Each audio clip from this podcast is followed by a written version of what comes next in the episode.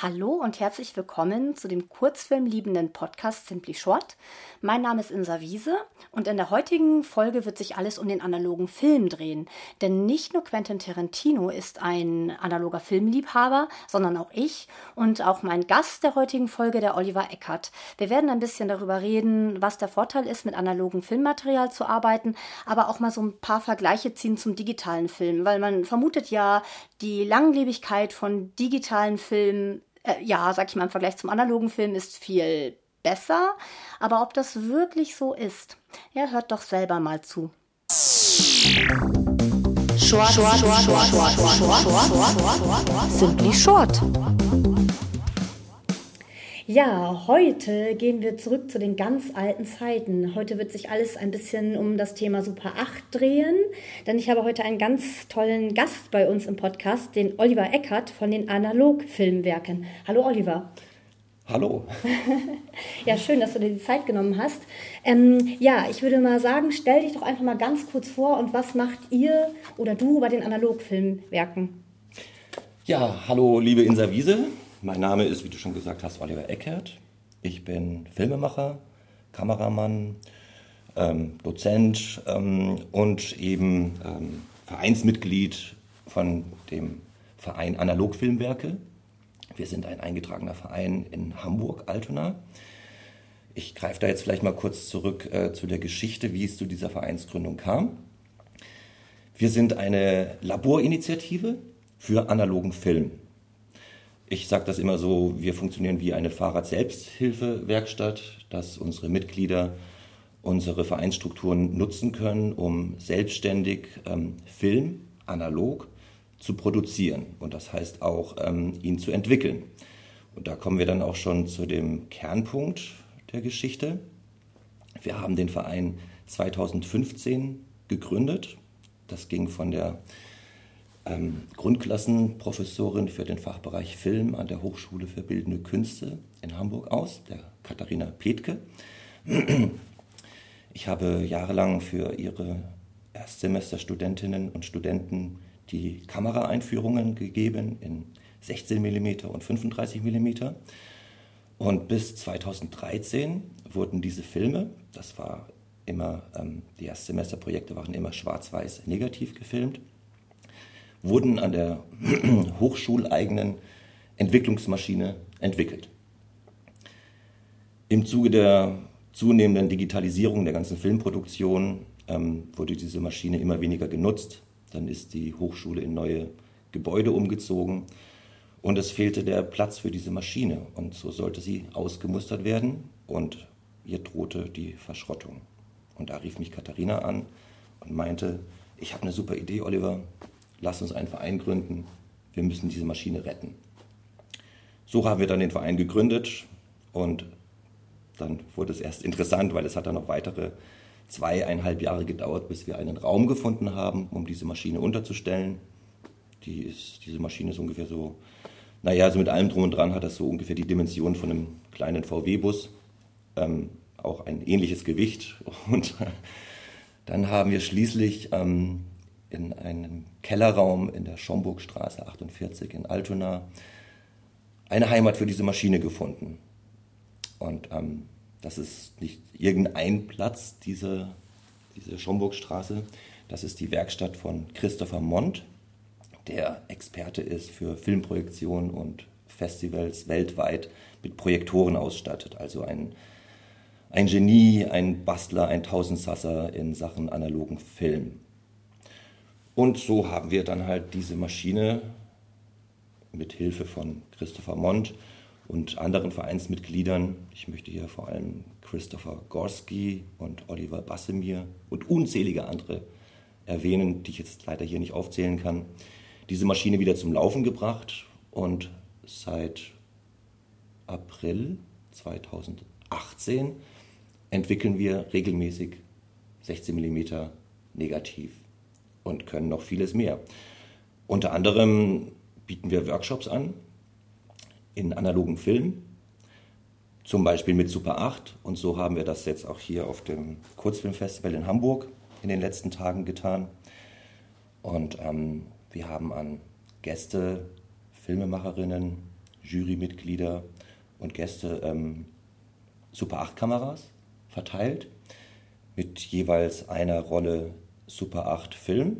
Da gab es dann entweder Schwarz-Weiß, Umkehrfilm oder ähm, Farbumkehrfilm. Sehr freundlicherweise großen Dank an dieser Stelle an die Firma Kodak, die immer noch lebt, immer noch analogen Film herstellt. Namentlich möchte ich da ganz besonders den Michael Boxrucker erwähnen und den Holger Schwärzel von Kodak. Chemie haben wir gesponsert bekommen von der Firma Tetenal. Hier möchte ich den Carsten Gehring erwähnen, die uns ähm, Filmmaterial und Chemie zur Verfügung gestellt haben, dass wir unsere Workshop-Mitglieder hier eben losschicken konnten.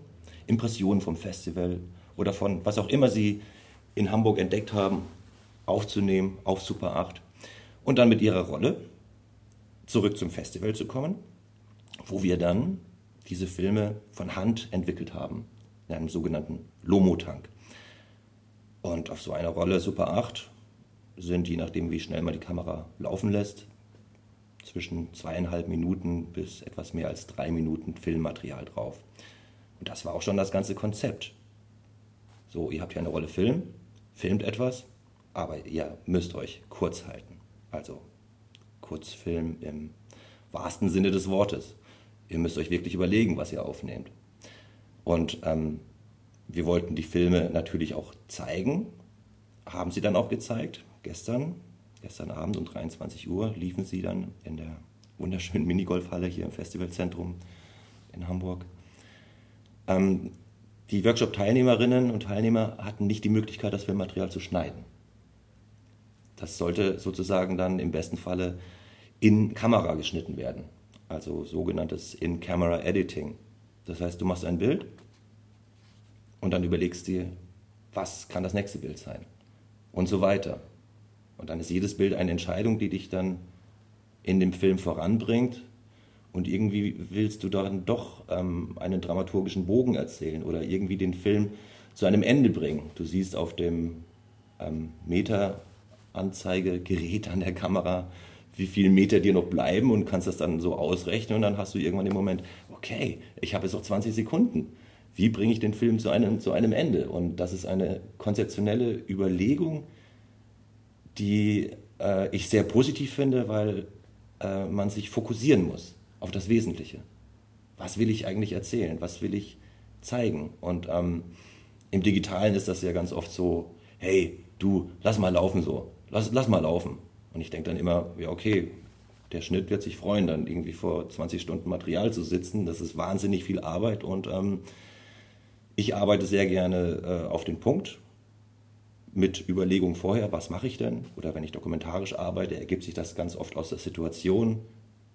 Die Bilder entstehen vor der Kamera in der Situation. Ich muss reagieren, ich muss ähm, ja, empathisch sein. Ähm, ich muss, äh, wie sagt man, ähm, jetzt, ich bin jetzt auch noch ein bisschen, bisschen gezeichnet von dem Fest gestern, äh, antizipieren wollte ich sagen. Also äh, sich überlegen, wie entwickelt sich die Situation, was passiert und dann entsteht das Bild, du hast es aufgenommen und dann kommt die Überlegung, was ist das nächste? Und ich finde das ganz äh, lustig jetzt hier, weil die Insa Wiese, der Podcast ihr jetzt gerade hört, genau, genauso arbeitet. Stimmt, tatsächlich, weil ich habe dich heute ganz spontan kennengelernt. Also gestern einmal ganz kurz gesehen, wie du mit deiner Kamera durchs Festivalzentrum gelaufen bist. Und dann habe ich gedacht, oh Mensch, das war ja das, wo ich eigentlich mitmachen wollte, aber ich bin zu spät angereist und so. Und irgendwie habe ich dann heute Morgen gleich die Gelegenheit genutzt und gesagt, komm, wir müssen uns einmal unterhalten.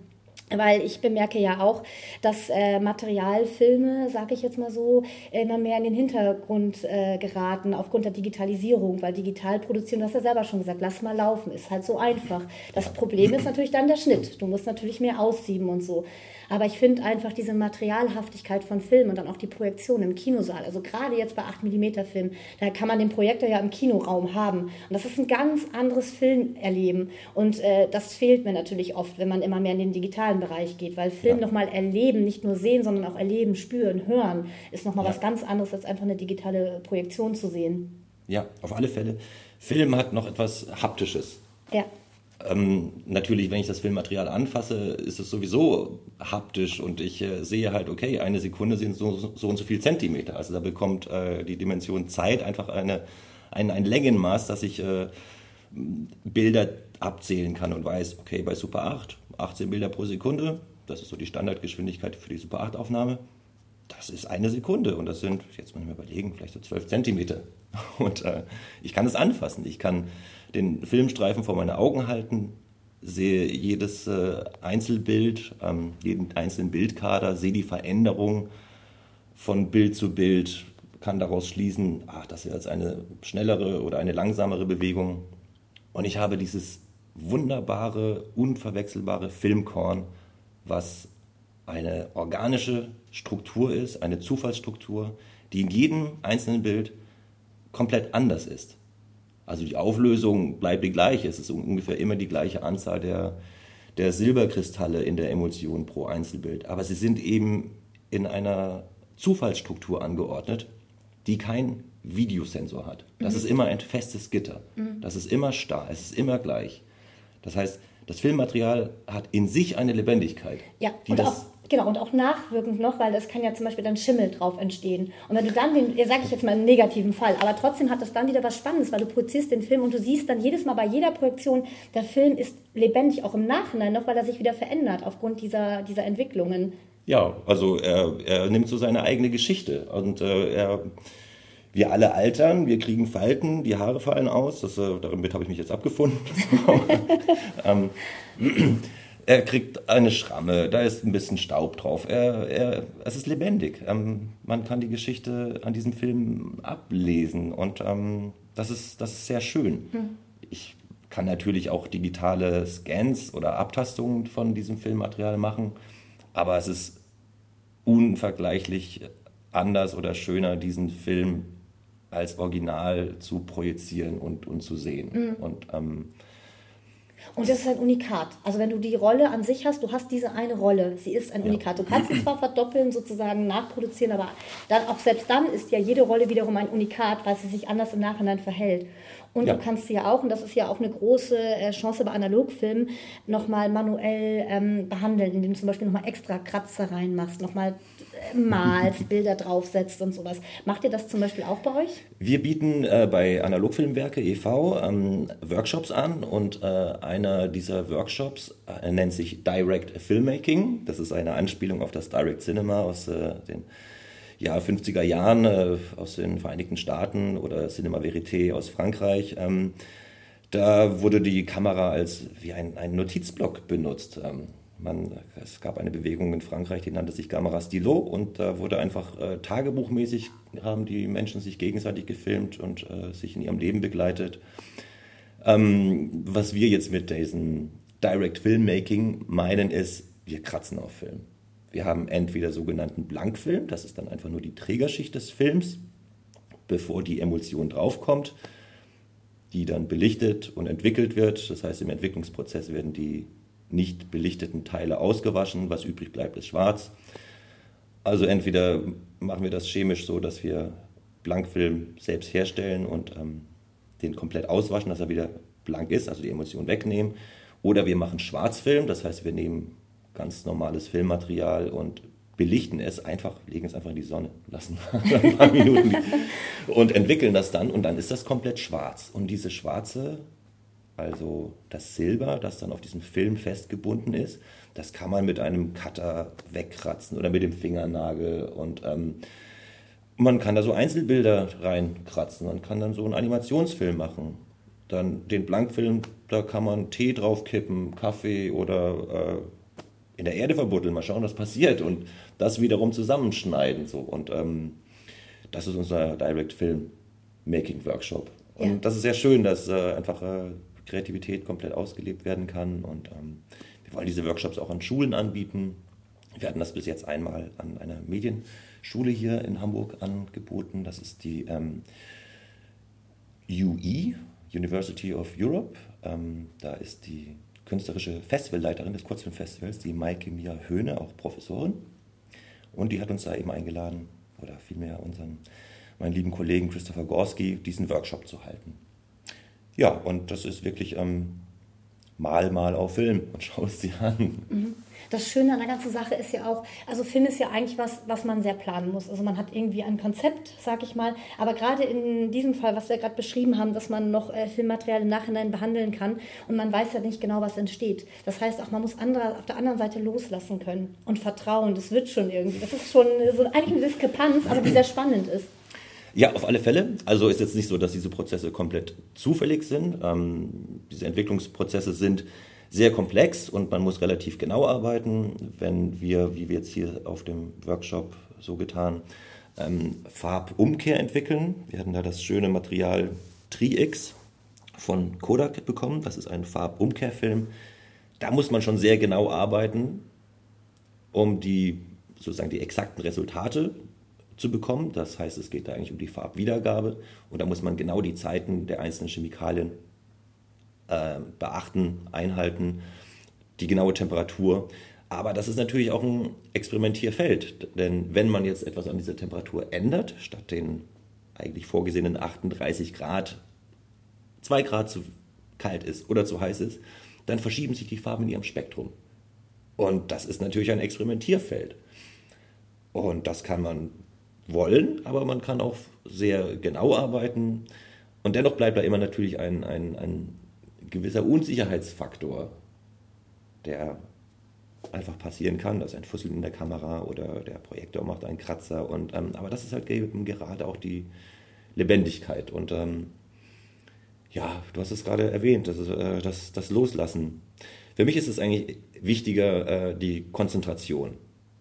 Filmmaterial ist natürlich äh, teuer, aber ich gehe eben ganz anders damit um. Wenn ich jetzt ähm, eine Rolle Super 8 habe und ich weiß, da sind jetzt 2 Minuten 40 drauf oder 3 Minuten, wenn ich die Kamera auf 18 Bildern pro Sekunde laufen lasse, muss ich mich eben konzentrieren oder eben leiten lassen von dem, was vor der Kamera passiert. Aber ich kann das halt nicht ewig laufen lassen. Und das ist einfach ähm, in sich schon eine, eine Dramaturgie. So, der Film ist dann einfach, irgendwann macht es dann Ratsch und dann ist er durch und dann weiß ich, okay, das war's jetzt und ähm, die nächste Rolle kostet dann wieder Geld und ich sage halt, okay, das, das war es jetzt halt so. Das, äh, das, das zeige ich jetzt.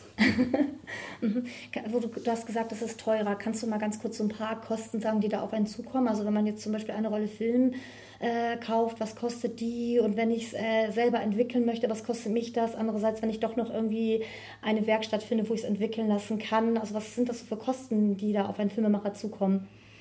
Also jetzt ähm, das Tri-X Material von Kodak kostet, glaube ich, irgendwo zwischen 30 und 40 Euro die Rolle. Also es sind dann sozusagen über 10 Euro pro Minute. Mhm. Und dann ist es noch nicht entwickelt. Also das ist schon, sind schon erhebliche Kosten. In dem Verein Analogfilmwerke ähm, arbeiten wir hauptsächlich mit 16 mm ähm, Schwarz-Weiß. Da nutzen wir dann entweder das ähm, äh, UN 54 Schwarz-Weiß-Negativmaterial der Firma Filmotech, ehemals Orvo ähm, oder das äh, Kodak ähm, Doppel-X, auch schwarz-weiß Negativmaterial. Da kostet eine Rolle, ich denke, ich habe jetzt die genauen Kosten nicht so mhm. im Kopf, aber so um die 100 Euro und dann kommt da noch Mehrwertsteuer drauf. Jetzt haben wir dank der Kooperation mit Kodak und äh, dem Michael Boxdrucker die Möglichkeit, ähm, das Filmmaterial von Kodak zu dem sogenannten Education-Rabatt zu beziehen. Und dann wird das 30 Prozent billiger und dann kostet die Rolle bei, wenn man sie jetzt über den Verein bezieht, die Analogfilmwerke ähm, ungefähr 70 Euro oder so. Ich glaube sogar noch ein bisschen weniger. Ich, mhm. ich, ähm, am besten informiert euch direkt bei uns. Der Weg ist, ähm, werdet Mitglied Analogfilmwerke e.V. Die Adresse analogfilmwerke, ein Wort.de.